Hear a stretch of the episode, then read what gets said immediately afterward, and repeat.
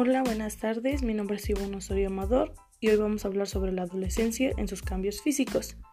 Bueno, los cambios físicos de las mujeres es más el crecimiento de mamas y caderas, voz más aguda, crecimiento de vello en axilas y pubis, crecimiento de vulva, vagina y útero, primera menstruación y también en los hombres es el ensanchamiento de espalda, voz más grave, crecimiento de vello facial, pubis, piernas y pecho crecimiento de testículos y pene, primera eyaculación.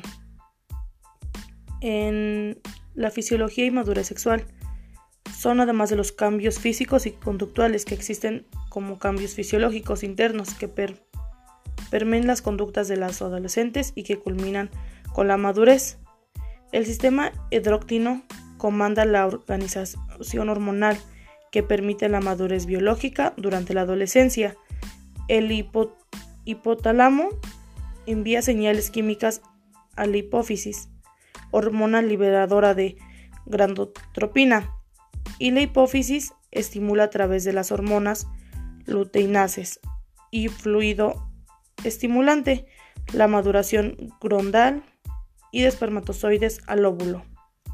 Algunas de las conductas protóticas de la adolescencia son el rompimiento del control planetal, relaciones con los pares como amigos, imprudencia y delincuencia, exploración sexual, también la, en la madurez neuropsicológica, ya que Piaget describía que la adolescencia es como un proceso de cambio del pensamiento concreto al pensamiento abstracto.